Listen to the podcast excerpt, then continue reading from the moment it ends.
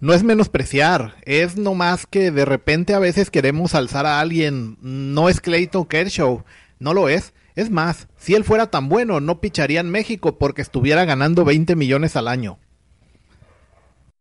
Benjamín Hill.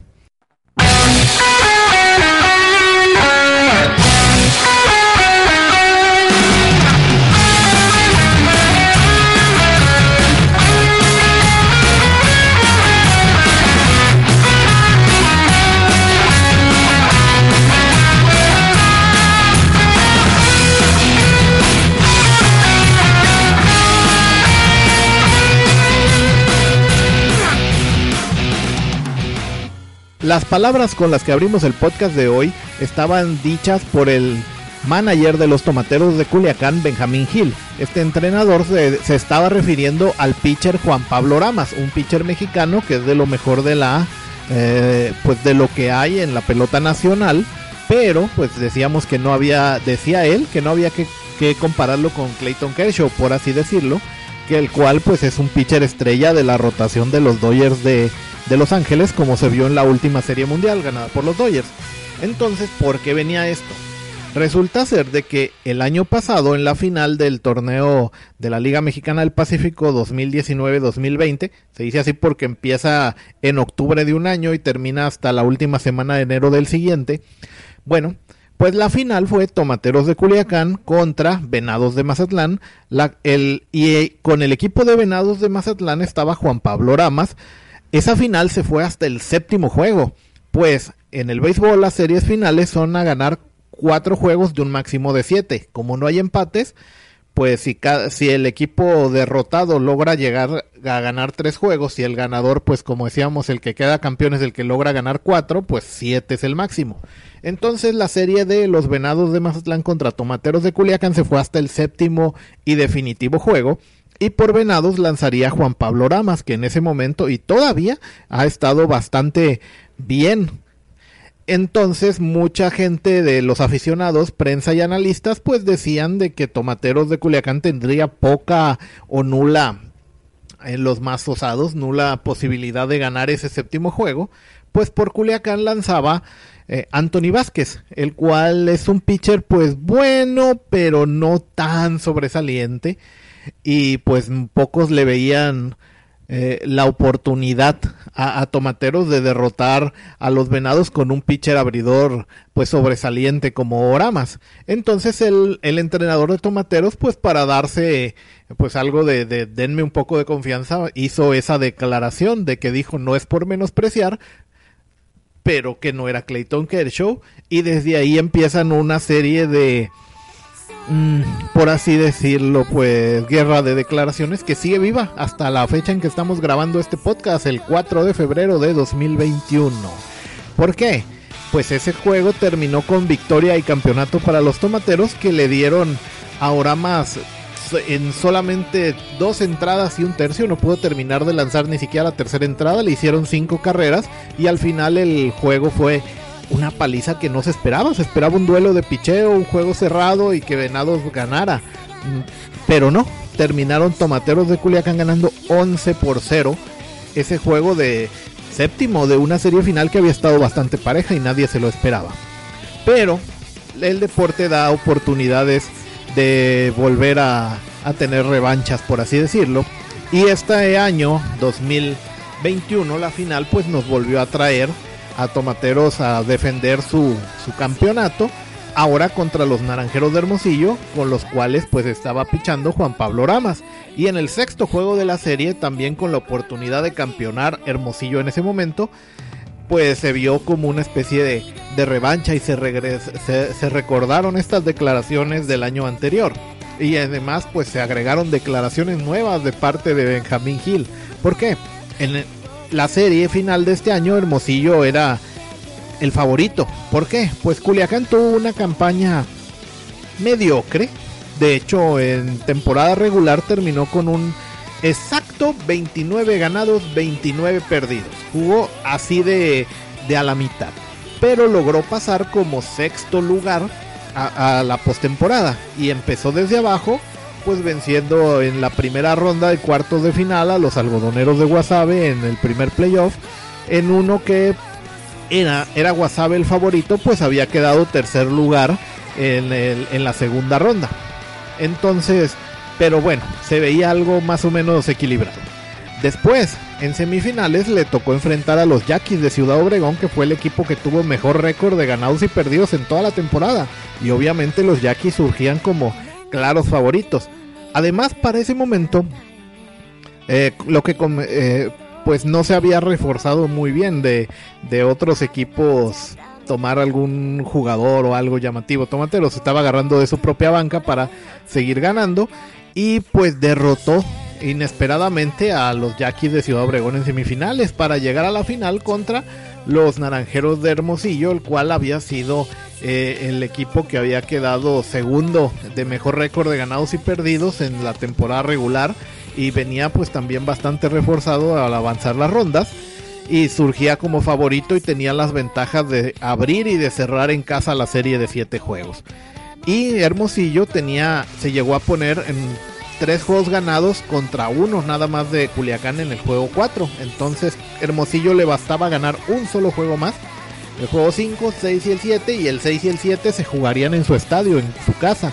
Entonces se veía mucha ventaja aparente en ese momento para Naranjeros de Hermosillo, pero Tomatero se la arregló para levantarse y terminar ganando los últimos tres juegos en fila y coronarse campeón en Hermosillo. El sexto juego, como decíamos, el encargado de lanzarlo fue Juan Pablo Ramas.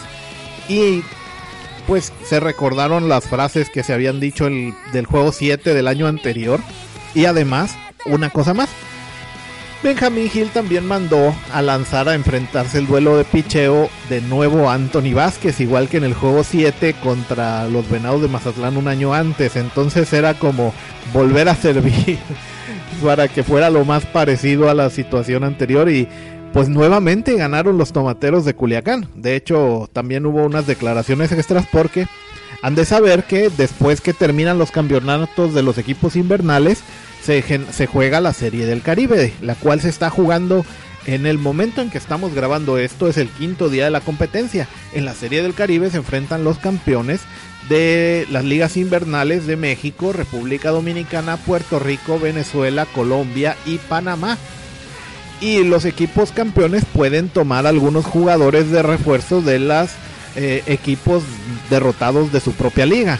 Entonces es, es común que un jugador que como Juan Pablo Ramas, que este año ganó el premio al pitcher del año en la Liga Mexicana, pues tuvo un récord de 8 ganados y solo 2 dos, derrotas, un porcentaje de carreras limpias de 2.8, lo cual pues para quien no entienda mucho de estadísticas beisboleras, debajo de 3 para un pitcher esto es bueno. Este eh, porcentaje de carreras limpias admitidas que significa que un pitcher que lanza un juego completo de 9 entradas, en promedio, ¿cuántas carreras permite?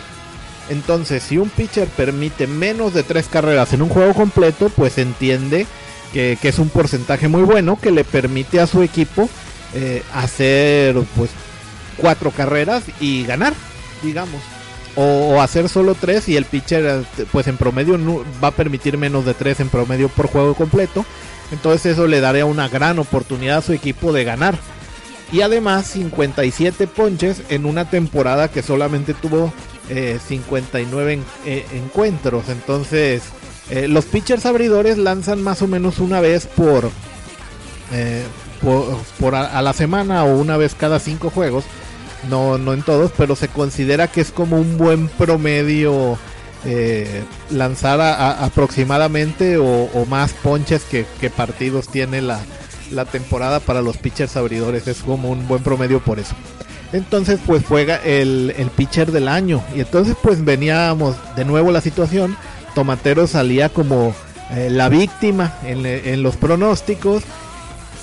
El juego se jugaba en Hermosillo. Hermosillo ya estaba una sola victoria de, de coronarse. Y de nuevo eh, el, pitcher rival era Anthony Vázquez, que está bien, pero no es eh, una estrella, no, no, no se veía un juego tan nivelado, sino que se veía como que la mesa puesta estaba para que este año Juan Pablo Ramas tuviera revancha.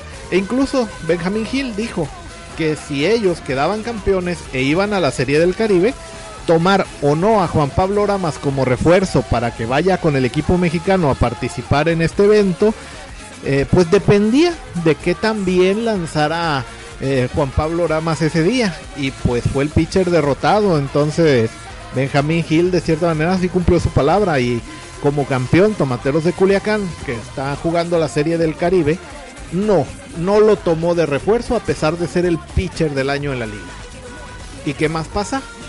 Pues este año, pues debido al COVID, tenemos algunas situaciones extrañas, se han tenido que hacer algunas adecuaciones. Entre ellas es que pues está haciendo a los jugadores eh, que están participando en la Serie del Caribe pruebas de COVID y si alguno está dando positivo pues tiene que ser retirado del equipo aislado por medidas de seguridad por la pandemia.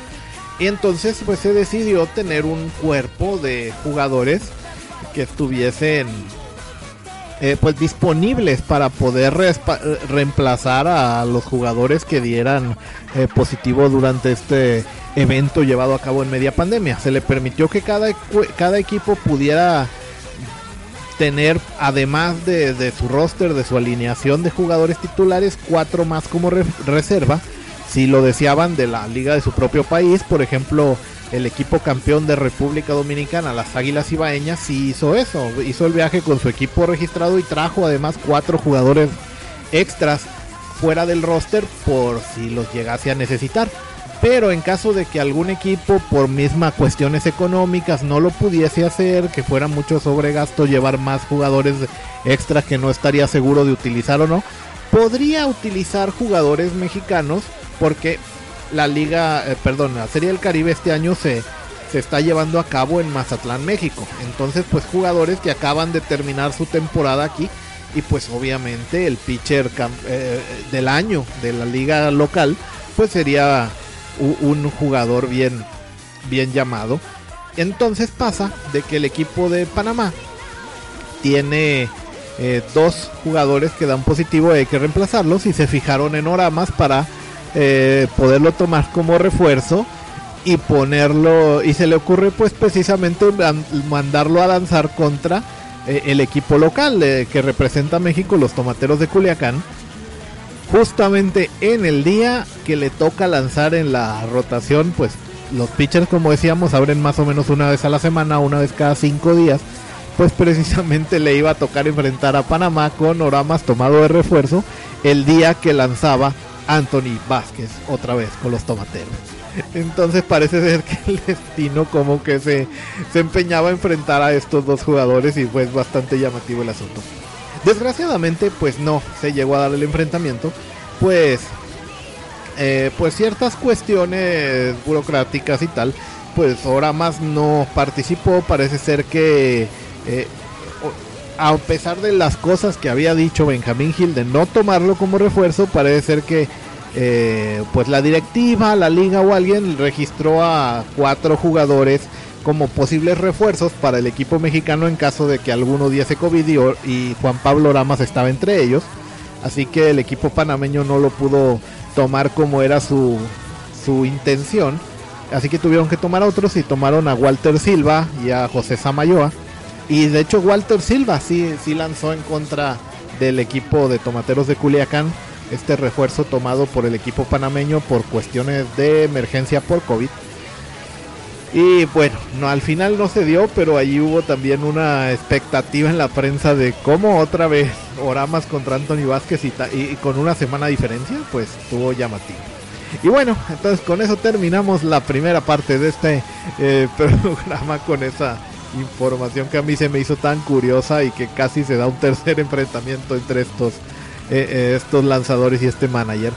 Y bueno, vamos a hacer una pequeña pausita aprovechando para saludar a Kike Kabuto. Kike, esto ya sé que no es un Megucas FC ni un Kazuma bajo cero semanal, pero bueno, como dije en Twitter, es lo que puedo hacer de momento y esperemos que te sirva.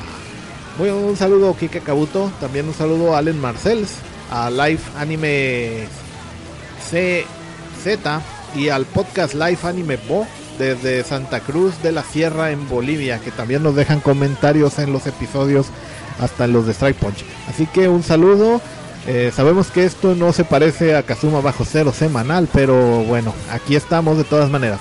Esperemos entretenerlos un poco y ya dejando de lado el salseo con el que empezamos. Y ahora quiero revisar un poco los rosters, la lista de jugadores de los equipos que van a participar en la Serie del Caribe, empezando por el equipo que funge como local, los Tomateros de Culiacán, por la Liga Mexicana, aquí en Mazatlán. Y pues comentando de que los equipos campeones pueden tomar refuerzos de los otros jugadores de los equipos derrotados de su propia liga. En parte para mejorar el nivel del equipo, algunos huecos cubrirlos y en parte también porque en verano las ligas veraniegas suelen pues ser las, las que pagan más, especialmente grandes ligas y Japón, pero también el resto de ligas asiáticas y, y en Asia los entrenamientos para sus temporadas empiezan el primero de febrero y en Estados Unidos alrededor del 15 de, de febrero empiezan sus entrenamientos de primavera con miras a que las temporadas de verano empiezan a finales de marzo. Entonces quieren tener por lo menos unas seis semanas de entrenamiento con sus jugadores y como pues de ahí vienen los grandes salarios pues muchos jugadores que a pesar de que hayan jugado en invierno por ejemplo en Dominicana jugaron varios de grandes ligas muy importantes como Vladimir Guerrero Jr., Fernando Tatis Jr. o Yaciel Puig, el cubano, y que, no van a estar con el equipo dominicano en la Serie del Caribe. Y así, en algunos casos no tan rimbombantes, pero eh, específicos también. Por ejemplo, con Tomateros de Culiacán, pues no hace el viaje el jardinero central titular en el final de la temporada y playoff, que fue eh, Joel Keith Gibbert, este cubano, pues regresó a, su país al terminar la, eh, la, temporada aquí en México y no hace el viaje. Entonces ese tipo de cuecos se, se, cubren con jugadores refuerzos de los otros equipos y, todo, y así pues sube un poco el nivel.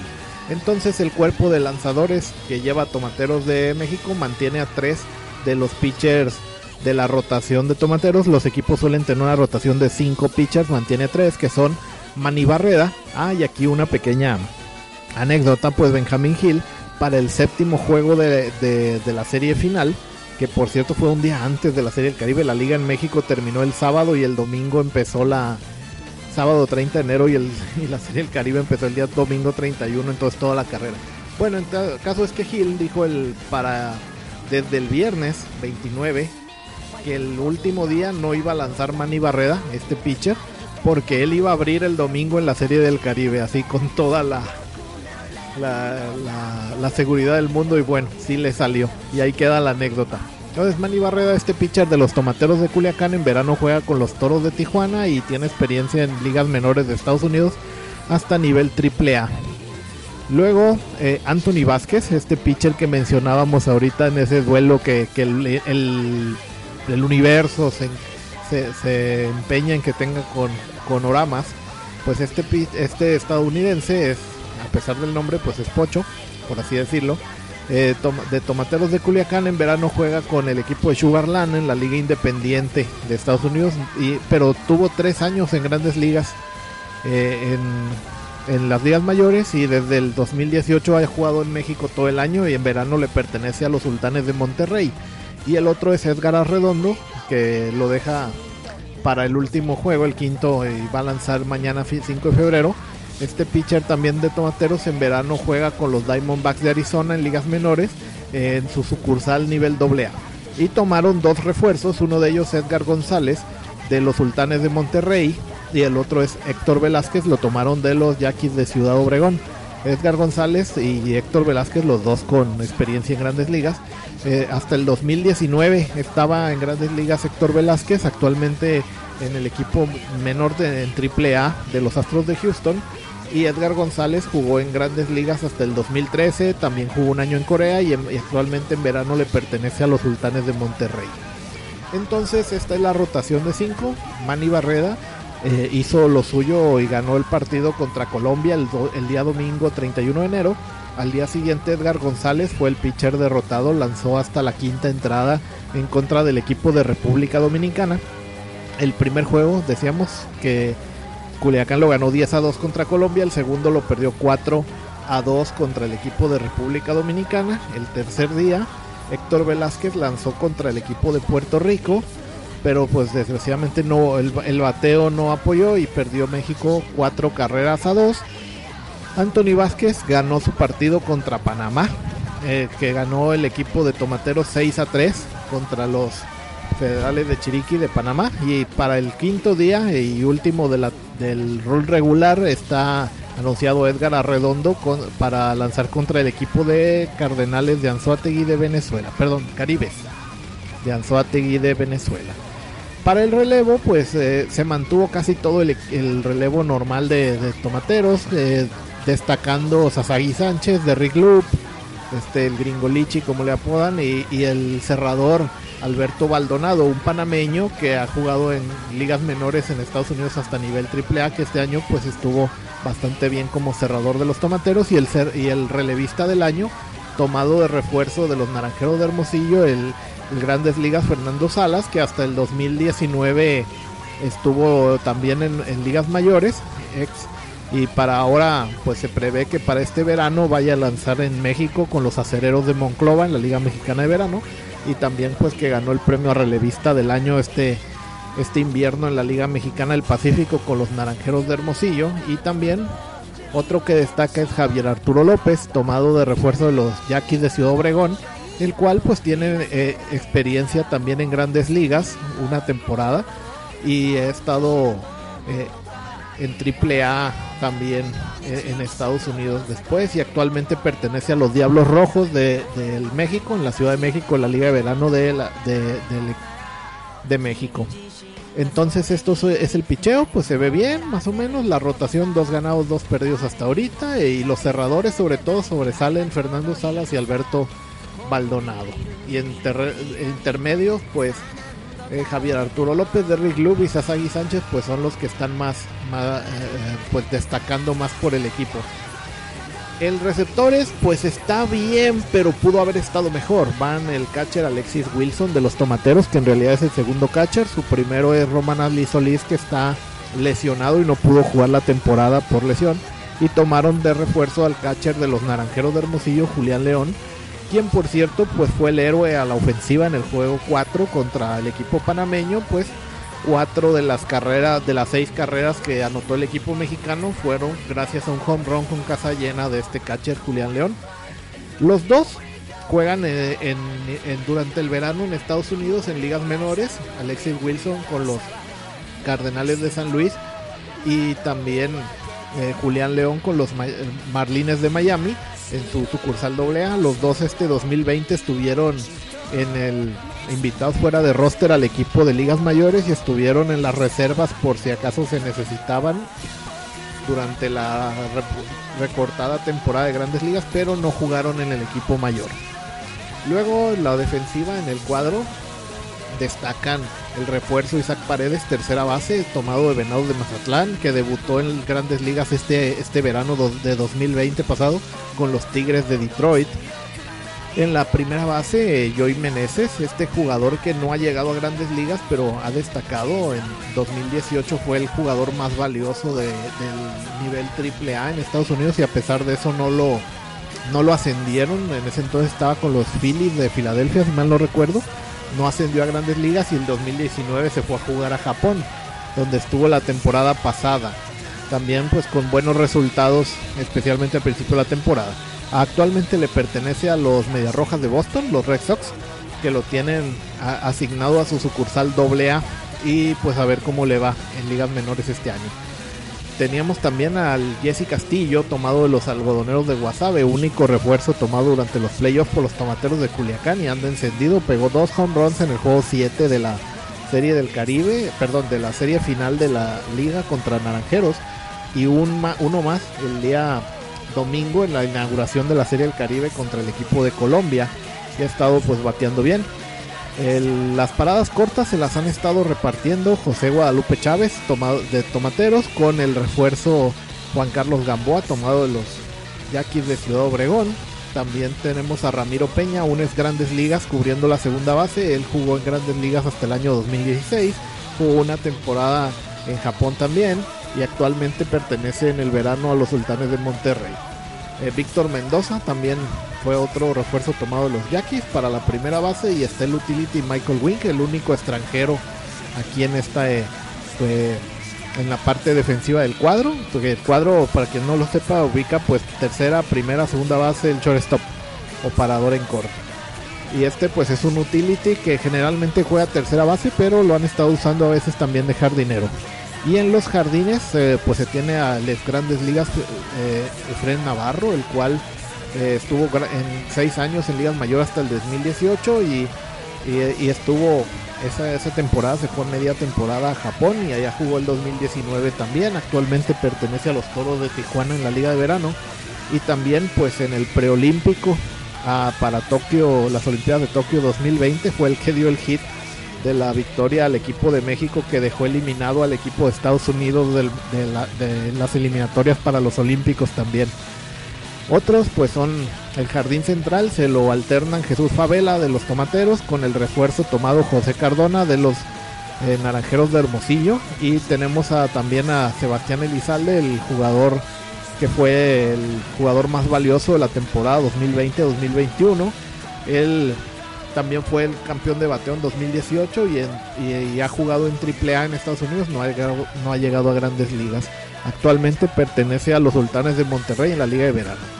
Entonces pues vemos que el equipo está bien, la, hay nueve ex grandes ligas, uno vigente que jugó este 2020, Isaac Paredes, varios que en el 2019 estuvieron activos y esta recortada temporada de, ligas mayores no tuvieron actividad, seguramente en una temporada normal si lo hubieran tenido y pues vemos cómo es que el, el equipo de tomateros pues se reforzó básicamente porque perdió un par de posiciones claves, que su jardinero central, como decíamos, el cubano Joel, Joel Gilbert, y también un jugador, un lanzador, JC Ramírez, un liga mayorista también, que no va a hacer el viaje junto con el equipo este nicaragüense. Entonces, pues vemos que el equipo pues, se ve como un equipo más o menos nivel triple A. En los otros equipos, pues hay jugadores llamativos, por ejemplo, Venezuela pues trae algunos jugadores, un par de ellos que estuvieron activos en grandes ligas el 2020. Eh, por ejemplo, este Luis Sardiñas, también un ex grandes ligas que estuvo eh, este, eh, en grandes ligas hasta el 2018. Aquí anda también Newman Romero, el cual jugó en grandes ligas y ha estado en México también en la liga de verano. Y pues quién sería el más destacado en el equipo venezolano. La verdad es que pues, no traen ahorita muchas estrellas, dificultades que tienen pues para llevar, pero sí llevan varios jugadores ex grandes ligas también que ahora están en, en otros en otras ligas y pues se ve pues más o menos un equipo eh, parejo.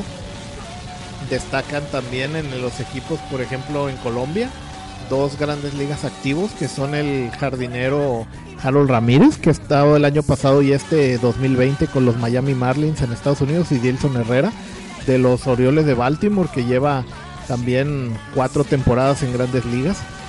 Y algunos eh, pues tomados refuerzos de otras partes como David Holber un ex grandes ligas pitcher estadounidense que le abrió el juego a México también y algunos jugadores de otros de, algunos lugares. Incluso llama la atención que traen un jugador jugador italiano, Jalen Miller, lo cual pues es, raro de ver aquí en el Caribe.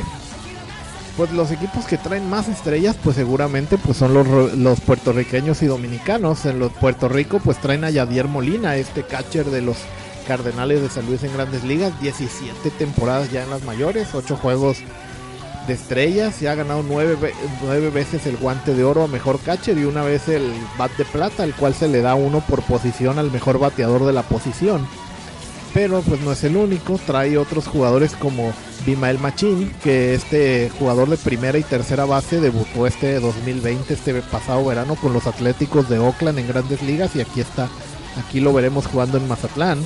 Trae otros pues como Raymond Fuentes en los Jardines, que también jugó varios años en, en ligas mayores, estuvo eh, pues el pitcher Héctor Santiago, que estuvo hasta el año 2019, ha jugado nueve años en, ligas mayores, este con los Tigres de Detroit, actualmente en liga, liga menor tratando de volver a las mayores, aquí, aquí está. Pues vemos un equipo pues también importante, con varios estadounidenses en, el roster reforzando también a, a los jugadores puertorriqueños.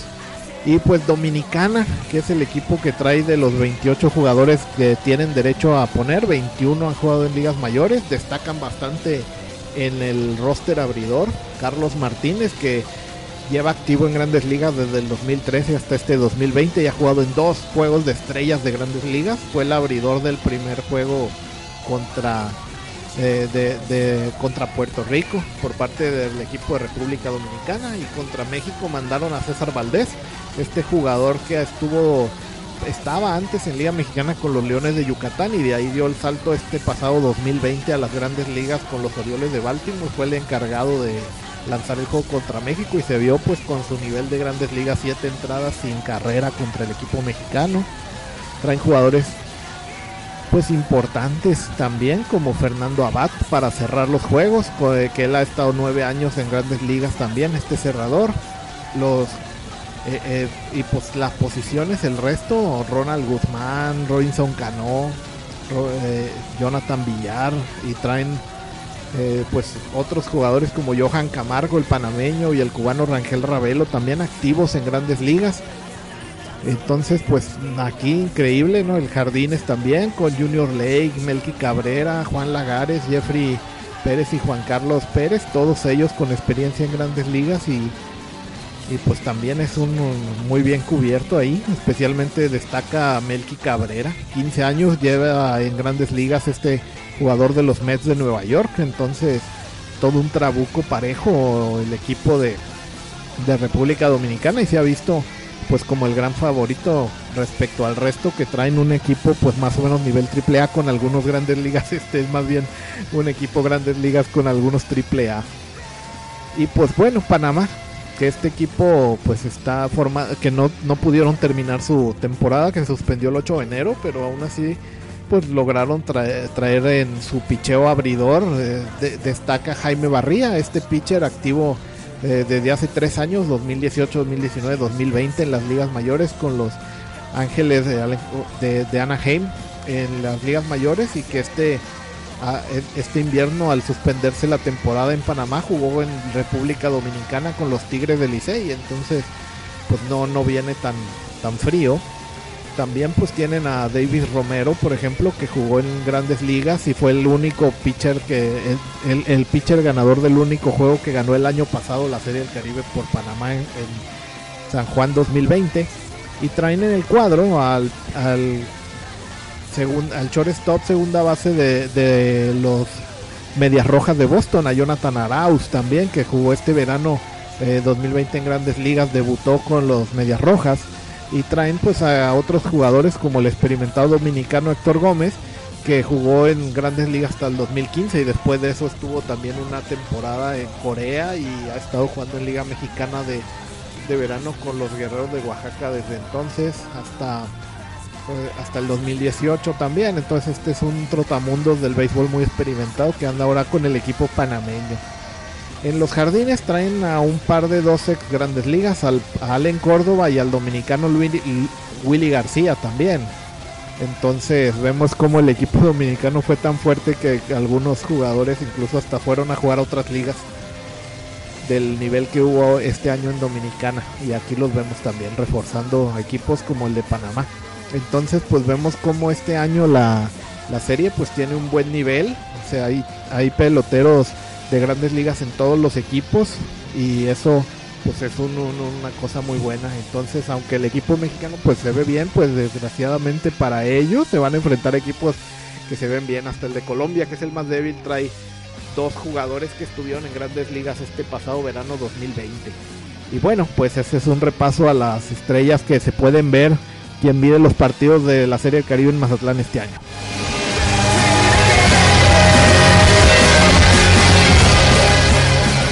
Pues vamos a entrar eh, ahora sí ya, ya en materia. Estábamos comentando de que la Serie del Caribe se está llevando a cabo en este momento que grabamos. Pues es un evento que se realiza la primera semana de febrero. Este año empezó el 31 de enero y termina el próximo sábado, un sábado un día antes del Super Bowl que viene cayendo. Aquí está. Es desde el domingo 31 de enero hasta el sábado 6 de febrero. Este evento, como decíamos, enfrenta a los campeones de las ligas invernales. A lo largo de su historia, que empezó en 1949, han participado siete naciones. Los fundadores fueron eh, Cuba, cuando tenía béisbol profesional, Panamá, Puerto Rico y Venezuela. Entonces, esto no es un torneo de selecciones nacionales, es un torneo de clubes eh, campeones de sus ligas, aunque sí se permite que los equipos tomen refuerzos de jugadores de su propia liga y por lo tanto los equipos pueden tener jugadores extranjeros porque pues como decíamos es un equipo de pues un equipo profesional de, de una liga de béisbol, no es una selección nacional, aunque a veces ha habido años en que algunos equipos lo han parecido de manera en que han jugado y como solamente pueden jugar con pues esos jugadores que hayan estado jugando en la liga también hay cuestiones que mantienen eh, pues un cierto orden. Los jugadores tienen que haber sido registrados y participado en algún equipo de su liga antes del 15 de diciembre del año entonces todas estas ligas empiezan en octubre finales eh, mediados o finales de octubre, algunas empiezan en noviembre. Este año por la pandemia ha habido calendarios recortados y algunas han empezado hasta diciembre, pero no es lo, no es lo normal. Y son ligas que tienen juegos, eh, calendarios de aproximadamente 50 juegos hasta 68 la máxima, que es la Liga Mexicana, 62 la de Venezuela. Es, son su, su extensión normal, entonces son bastante más cortas que las ligas de verano. Suelen durar pues más o menos un tercio o la mitad de una liga normal de verano. Son ligas pues donde muchos jugadores que durante el verano juegan en Estados Unidos, en Japón, Corea, otros países, incluso en la Liga Mexicana de Verano y en invierno pues regresan a sus países y algunos jugadores extranjeros también que, quieren mejorar en algún aspecto, eh, jugadores de ligas menores, eh, incluso este año pues como las ligas mayores fueron eh, bastante recortadas, pues también va, eh, muchos jugadores que en verano no jugaron están viendo acciones en invierno o que jugaron muy poco, porque por ejemplo en grandes ligas solamente jugaron 60 juegos. Entonces eso principalmente a la Liga de República Dominicana la, la fortaleció mucho este invierno y eso se nota en su representativo que viene a la, a la Serie del Caribe. La Serie del Caribe actualmente cuenta con seis equipos, Cuba ya no participa, eh, tuvo un ligero regreso con, entre 2013 a 2018, ganó una vez en, esa, en esos cinco años que participó, ganó una vez el campeonato, pero pues cuestiones más políticas que deportivas, de nuevo está fuera desde que en la Serie del Caribe de San Juan, Puerto Rico 2020, Puerto Rico, territorio estadounidense, recordemos, pues hubo broncas, no le dieron visas a Cuba, Cuba se emberrinchó y no ha regresado. Pero actualmente tenemos seis, naciones participando. Las eh, México, Puerto Rico, Venezuela y República Dominicana que han estado jugando eh, de manera constante desde 1971, que han sido los que han formado.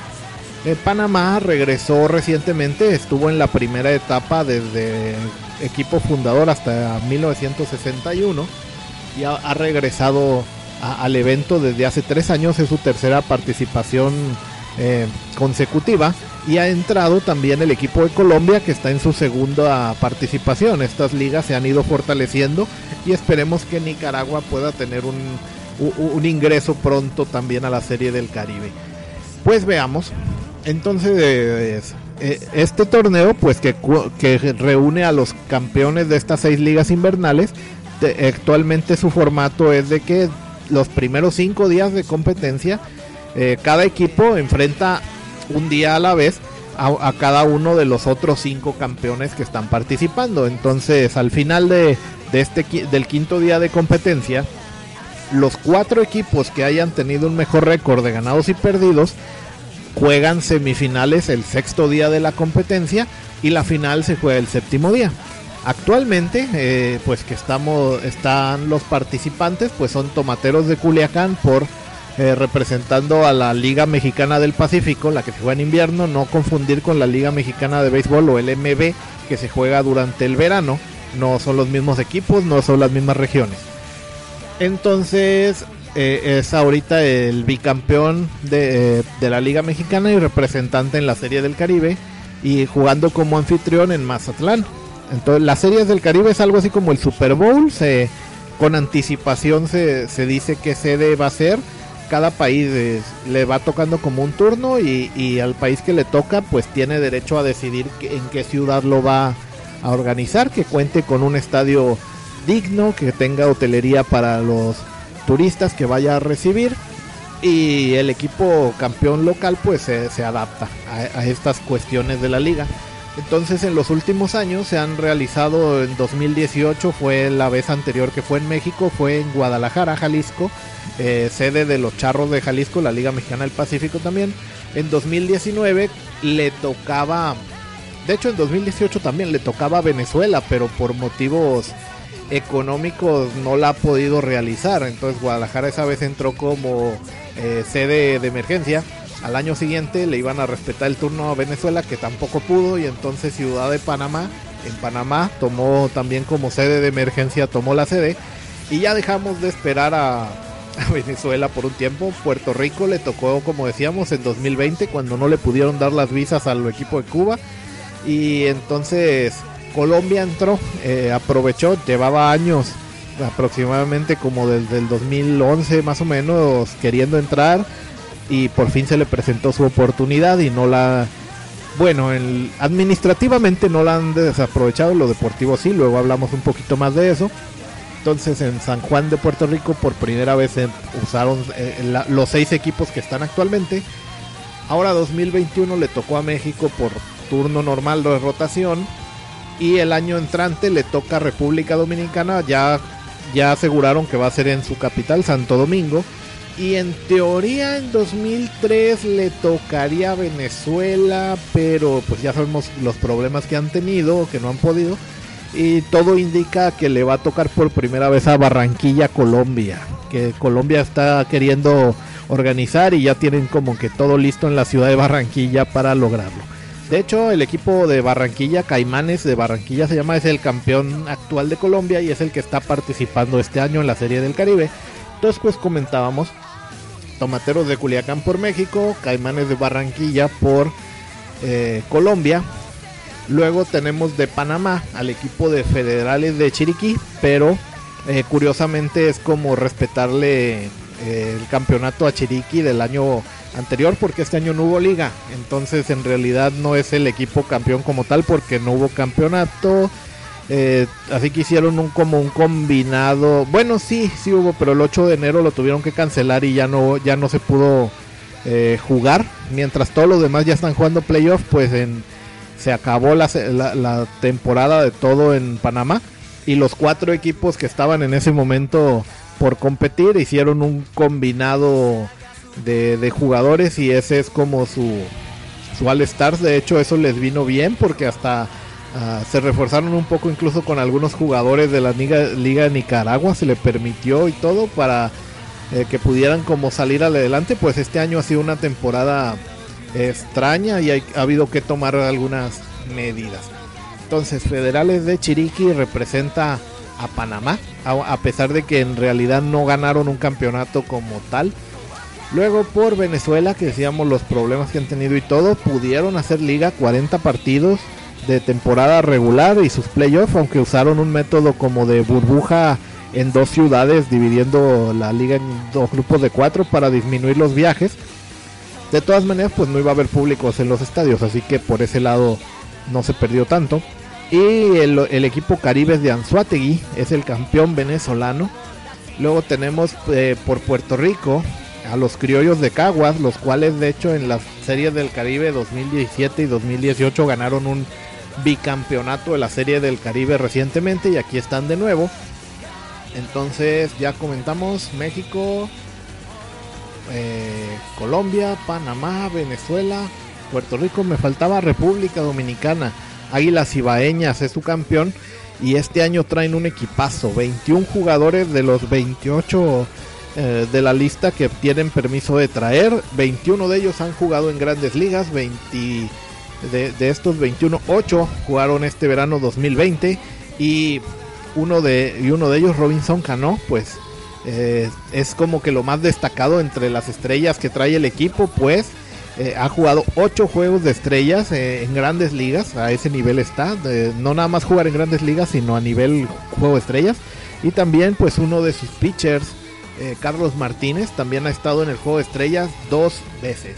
Otra estrella también pues importante que, se ha podido ver este año en la serie del Caribe es en el equipo de Puerto Rico, el cual trae al catcher, eh, perdón, Yadier Molina, el cual pues también ha jugado en ocho juegos de estrellas, como decíamos de Robinson Cano de los dominicanos, y además ha ganado guante de oro como mejor catcher en grandes ligas eh, en, nueve ocasiones y ha estado jugando bastante bien, ya pegó hasta un home run eh, en la serie del Caribe. Entonces este año se ha podido ver que, que todos los equipos traen pues jugadores activos en, en grandes ligas que estuvieron este año y casi todos pues traen por lo menos eh, unos tres, hasta el equipo de Colombia, que es el más débil, trae tres jugadores con experiencia en grandes ligas, entonces se ha visto un béisbol de buena calidad este año. esto pues ha sido un, buen espectáculo este año. Entonces vamos repasando un poquito las jornadas, ¿qué les parece? Como decíamos, pues este eh, torneo está en una sola sede, en este caso Mazatlán, se juegan tres juegos eh, durante el día, empezando desde la mañana y el, anfitrión, el equipo mexicano, juega el último eh, juego del día. En el primer día se enfrentaron en el primer partido el equipo panameño Federales de Chiriquí contra el equipo de Venezuela Caribes de Anzuategui. Parecía ser que... Ah, ah, bueno, antes de meterme a los resultados me gustaría también comentar pues un poquito de, de cada equipo. El gran favorito a ganar eh, en, este torneo es ahorita el equipo de República Dominicana, Águilas Ibaeñas, porque es el equipo que viene pues más fuerte en el papel. Como decíamos, casi todo el equipo ha jugado en grandes ligas. Es, eh, de, los bateadores solamente el catcher suplente, Carlos Paulino. Ah, lo más que ha llegado es nivel AAA. Para quienes no conozcan mucho los niveles en béisbol, eh, las ligas y el nivel en general tiene unas medidas muy claras. El máximo nivel de, pelota, pues se juega obviamente, son las ligas mayores, las grandes ligas en Estados Unidos. Y un nivel un poquito abajo es la liga de Japón, a la cual pues está calificada en general como un nivel 4A de una manera informal. Para indicar que es más fuerte que todas las ligas menores de Estados Unidos y que está pues en general también un pasito debajo de, de grandes ligas. Entonces los jugadores estrellas de la liga japonesa pueden jugar tranquilamente eh, eh, en grandes ligas, pero pues los no tan estrellas, los banca, pues están más como un nivel de un triple A, que es la, la liga menor más fuerte en Estados Unidos. En Estados Unidos, por debajo de las grandes ligas, cada equipo tiene un sistema de ligas menores desde en los cuales pues va formando jugadores hasta llegar al equipo mayor. Empiezan el nivel más bajo es la liga de novatos. Por encima hay tres niveles, clase A, doble A, triple A. En el nivel clase A pues ya son profesionales como, eh, como tal. El nivel doble A eh, son jugadores jóvenes que pueden llegar a grandes ligas y muchos ya dan el salto directamente desde ahí a los equipos de ligas mayores. Y en el nivel triple A es un nivel pues mm, con jugadores ya más veteranos, a muchos han jugado en grandes ligas, pero como en grandes ligas también hay un límite de, jugadores que puede tener el equipo 26 en el equipo y, pero hay pueden tener un roster de 40 jugadores que pueden jugar en el, en el equipo mayor, pero al mismo tiempo solamente pueden tener a 26. Todos los otros 14 siempre están en equipos de AAA como esperando a ver quién baja de juego, quién se lesiona para tomar su lugar rápidamente y jugadores de, de doble A a veces cambian que, que en lugar de saltar directamente al equipo mayor, pues van subiendo a triple A. Entonces ese es como el nivel máximo. La Liga Mexicana de Verano de Béisbol pues tiene un nivel triple A. Aunque en realidad digamos que la, la mitad de los equipos más fuertes sí lo son en realidad y la otra mitad son más como un nivel doble A. En la Liga Mexicana de, de Verano de Béisbol eh, que cuenta con 16 equipos, no están parejos igual. Hay, unos 6 u 8 que, que siempre están destacando más. Entonces, más o menos esos son los niveles. Eh, la Liga de Corea está calificada como mm, doble A y media, más o menos. O sea, los bateadores sí, sí son como muy triple A, pero los pitchers no tanto. Y, ya hacia abajo. Entonces, pequeño paréntesis para indicar niveles. Entonces decíamos de que el equipo dominicano pues viene siendo el más fuerte. En segundo lugar, pues ya, ya es un poco más difícil de, decidir. Puerto Rico, por tradición, es un país muy fuerte, es el actual eh, país, el número 2 con más series del Caribe ganadas y también tiene eh, bastantes equipos, pues la estrella, Yadier Molina y otros jugadores que han jugado en, grandes ligas y actualmente pues se, ven también pues como un posible segundo mejor equipo junto con el equipo local, el equipo mexicano actualmente, que también trae un equipo pues balanceado de jugadores de, la liga local de, eh, y pues el equipo de México en general trae ahorita, veamos una pequeña cuenta. Ya tengo la cuenta completa. Eh, el equipo de Tomateros pues ahorita lleva nueve jugadores con experiencia en grandes ligas, entre los cuales destaca el refuerzo Isaac Paredes, tomado de los Yaquis de Ciudad Obregón, el cual el pasado verano estuvo jugando en grandes ligas con los Tigres de Detroit. Ah, perdón, me equivoqué. Eh, fue tomado de los Venados de Mazatlán. Eh, pequeño apunte está.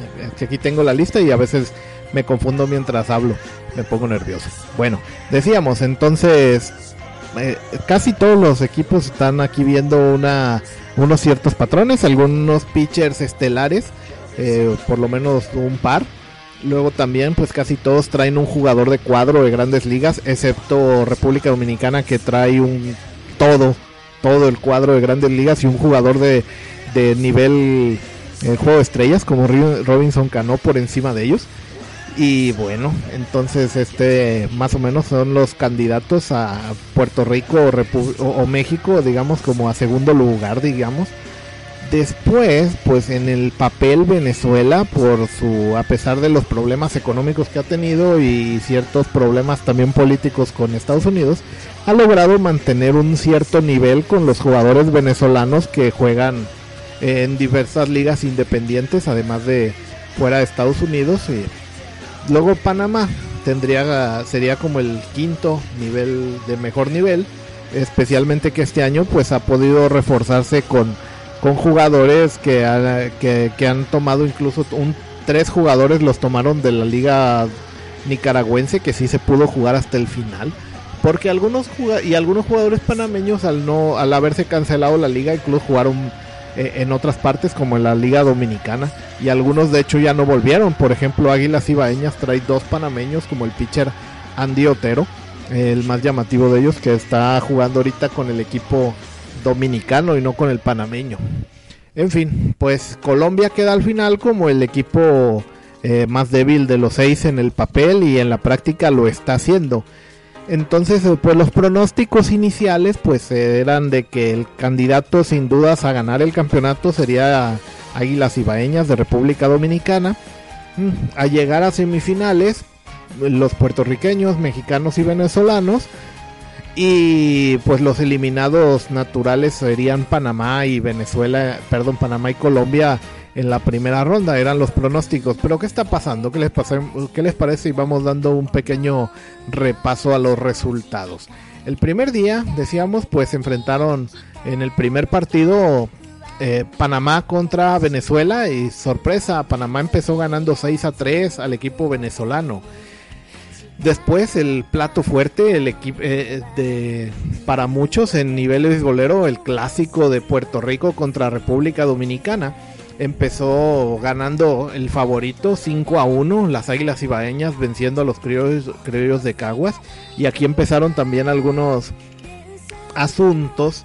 Por ejemplo, hace poco, como en el fútbol también se está llevando a cabo el Mundial de Clubes, en México pues también hubo unas declaraciones polémicas de unos jugadores de los Tigres de la Universidad de Nuevo León, que son el representativo de la CONCACAF, o sea, Norteamérica y el Caribe en el Mundial de Clubes donde ellos decían que no representaban a nadie más que a su propia afición. Con los equipos dominicanos a veces pasa eso de que especialmente cuando ganan los equipos más tradicionales que son las Águilas de Cibao y los Tigres del Licey, eh, que muchas veces ellos pues dicen no representar a, a, su país como hacen muchos otros y a veces hasta les molesta cuando el equipo juega con un uniforme que diga dominicana en lugar de, de ser el uniforme tal cual del club. Pues muchos para tratar de ganarse más apoyo en su país pues prefieren eh, pues hasta cambiarse a veces el uniforme y no usar el del club como tal, sino un uniforme con el nombre del país. Es bastante común. Y pues también pasa muchas veces de que cuando el equipo local gana, dicen ganó, por ejemplo, ganó México, pero si el equipo local pierde pues, de cada quien de su país, pues entonces ya no dice perdió México y se perdieron los tomateros, por ejemplo. Y eso es con República Dominicana donde más se nota. Bueno, pero decíamos, entonces se terminó el primer día con el tercer juego, eh, donde se presentó el equipo local, los Tomateros de Culiacán, derrotando 10 a 2 al equipo colombiano, que pues sigue extendiendo su mala racha. Pues el año pasado, en la serie de San Juan 2020 en Puerto Rico, perdió los 5 juegos de la primera ronda. Y este año pues parece que va para repetir. El segundo día, el primer juego fue Panamá contra los colombianos, ganándoles 9 a 5 de nuevo.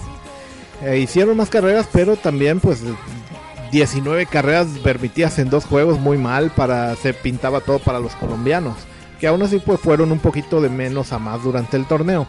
El segundo juego, eh, los venezolanos sorprendentemente ponían 0 ganados, 2 perdidos, al perder ahora pues contra Puerto Rico. Ahí lo, lo sorprendente no era tanto que perdía con Puerto Rico, sino haber perdido un día antes con Panamá. Y terminaba la jornada con el enfrentamiento del local Tomateros contra las Águilas cibaeñas en un juego donde el, cubano César Valdés lanzando para los República Dominicana mantuvo siete entradas sometida y callada la ofensiva mexicana. César Valdés de hecho este año estuvo jugando en grandes ligas con los azulejos de Toronto y pues mostró su categoría de jugador de grandes ligas y, ganaron los, los dominicanos cuatro carreras a dos con cuando ya salió el pitcher abridor, le pudieron hacer un par de carreras al relevo, pero no fue suficiente. El tercer día, Caimanes de Barranquilla perdía 1-0 de nuevo ahora contra Venezuela. Y aquí hubo una cosa curiosa, porque Venezuela solamente batió un hit y con eso les bastó porque ese hit fue un home run.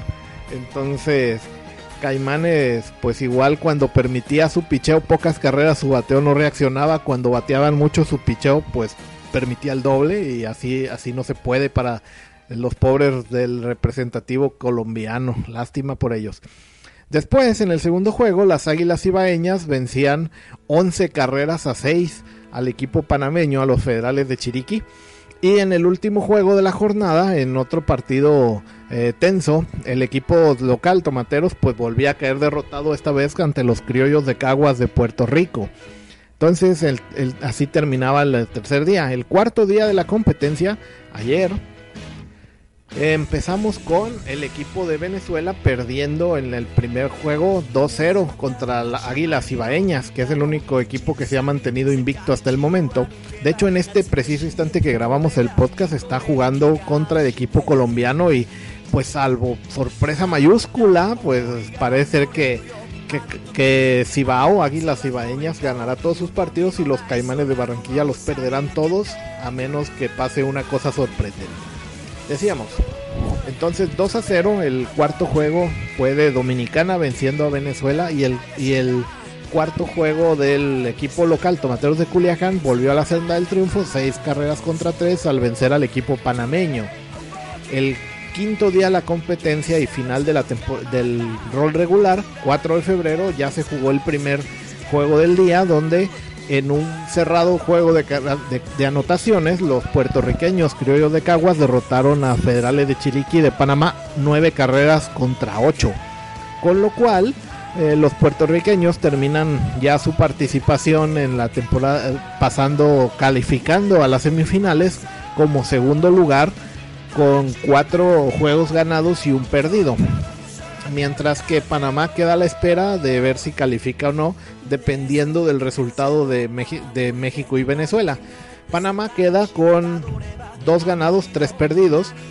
Y pues todavía puede calificar como cuarto lugar, dependiendo si eh, el equipo de Venezuela pierde. Eh, si no, pues ya depende de otros factores. Se está llevando a cabo, como decíamos, los ya eliminados Caimanes de Barranquilla, que están solamente buscando tener su primera victoria en Serie del Caribe. Si vuelven a perder hoy, lo más probable contra el equipo de Águilas de Cibao, los más, los más poderosos, como decíamos, que, se ha visto en, en la liga de este año, pues se irán por segundo año consecutivo con cinco derrotas sin victoria. Mientras que Águilas de Cibao pues no ha, no no ha sido derrotado y pues sigue siendo como el favorito y parece ser que va a terminar con 5 victorias, 0 derrotas la primera etapa pasando en primer lugar. Y el último juego, el que ya define los, a los otros dos semifinalistas, pues es el juego de por México Tomateros de Culiacán contra los Caribes de Anzuategui de Venezuela. Culiacán en este momento tiene un récord de 2 ganados, 2 perdidos y los venezolanos de un, una victoria y 3 derrotas si Culiacán gana, pues va a pasar a semifinales en tercer lugar. Y, haría que Panamá pasara en cuarto lugar a semifinales también. Si Venezuela ganara, entonces habría un triple empate entre los panameños, venezolanos y mexicanos con dos victorias y tres derrotas. Y eh, entonces entran los criterios de desempate. ¿Cuál es el primer criterio? ¿Quién, se, quién le ganó a quién en un juego directo? Pero como se formaría un piedra, papel y tijeras porque Panamá eh, derrotó a Venezuela y México derrotó a Panamá. Si Venezuela derrotara a México, pues se haría un triángulo como eh, agua, fuego, hierba, ¿no? Entonces el siguiente criterio de desempate sería la diferencia entre carreras anotadas y carreras recibidas y entonces habría que ver el marcador para ver quién al final tendría una ventaja en eso. Eh, de momento Tomateros de Culiacán antes de jugar pues es el que tiene mayor ventaja debido a esa paliza que le pegó a Colombia de 10 a 2 y que las dos derrotas que tuvo fueron solo por dos carreras entonces ahí tiene ventaja en cambio eh, Venezuela es el que está en último lugar, pues ha ido acumulando en sus derrotas también bastantes carreras en contra, porque por ejemplo, Venezuela perdió contra 2-0 contra Cibao y perdió 3-0 contra los criollos. Entonces, en esas no le hicieron muchas carreras, pero ellos no anotaron ninguna. Entonces, tienen muchos problemas en carreras a favor. Entonces Panamá es el que está mejor porque ha anotado, aún en los partidos que ha perdido, ha anotado bastantes carreras. Y Venezuela es el que está más difícil, pues tendría para calificar que ganarle al equipo local, al anfitrión Tomateros y ganarle por una por una paliza, digamos, para poder ganar, subir también en su porcentaje de carreras anotadas contra recibidas. Entonces lo más probable es que Tomateros termine pasando en tercer lugar y Panamá pase en cuarto lugar, quedando eliminados Venezuela y Colombia. Es lo, más probable que pase al terminar esta quinta jornada.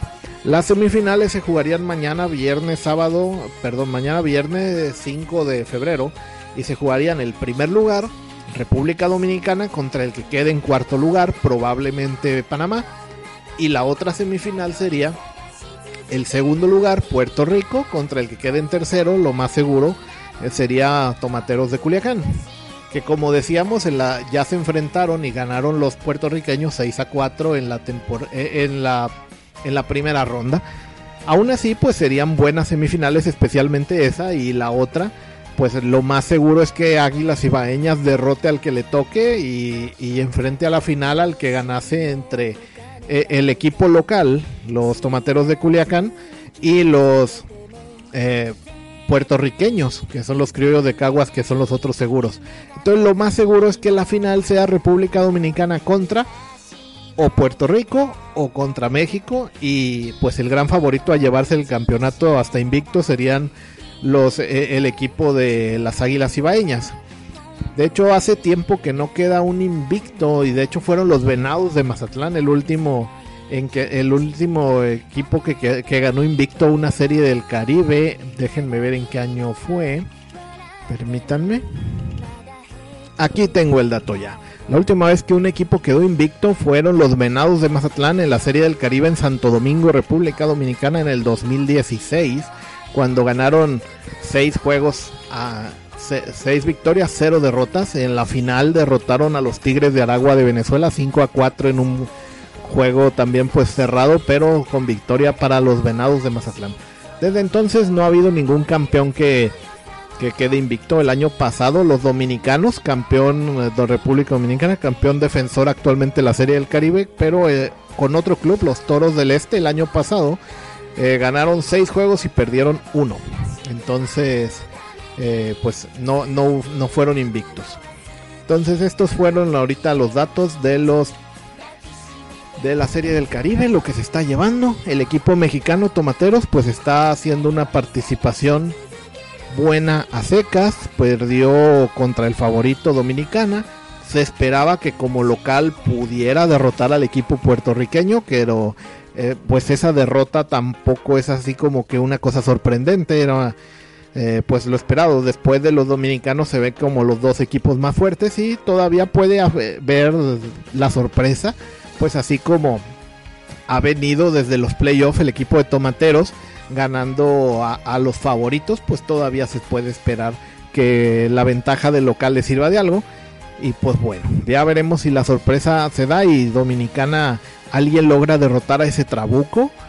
O si simplemente pues pasa la lógica lo que tiene que pasar y Águilas de Cibao gana un campeonato más para su país.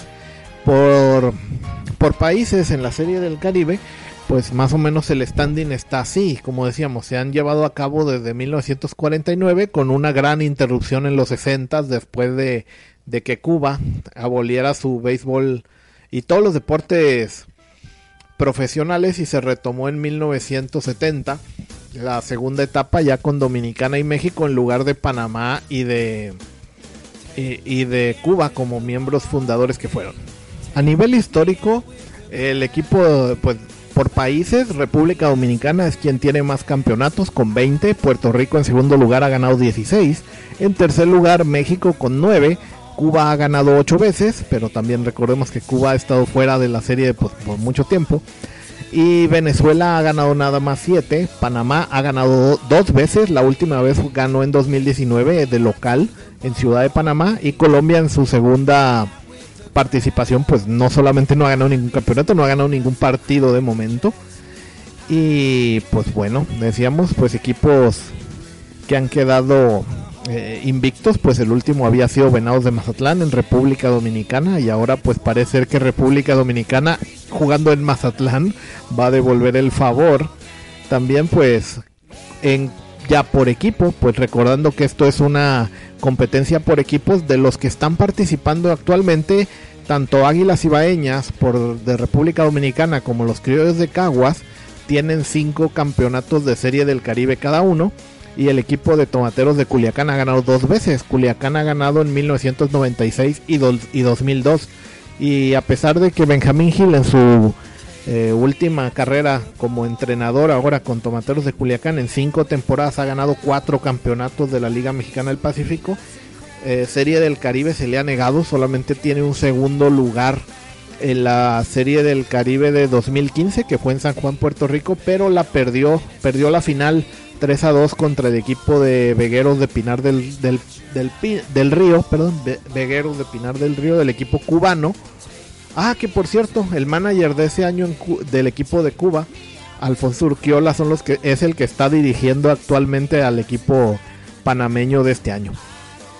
Pues bueno, veamos entonces qué, es lo que viene ocurriendo. Y ya que termine la, la Serie del Caribe, seguramente haremos un nuevo programa al respecto, haciendo un resumen ya con la última jornada, las semifinales y la final.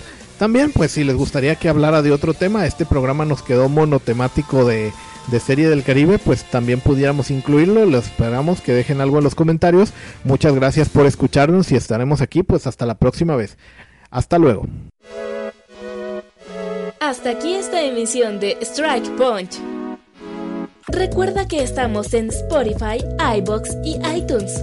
En todas como Strike Punch. También puedes seguirnos en Twitter, darnos un like en Facebook y apoyarnos monetariamente en Patreon. En todas estamos como Megucas FC. Gracias por escuchar. Locución Nancy 3V. Producción Noblis. Esta fue una producción de Megucas FC. Podcast y videos con efectos de sonido y queso.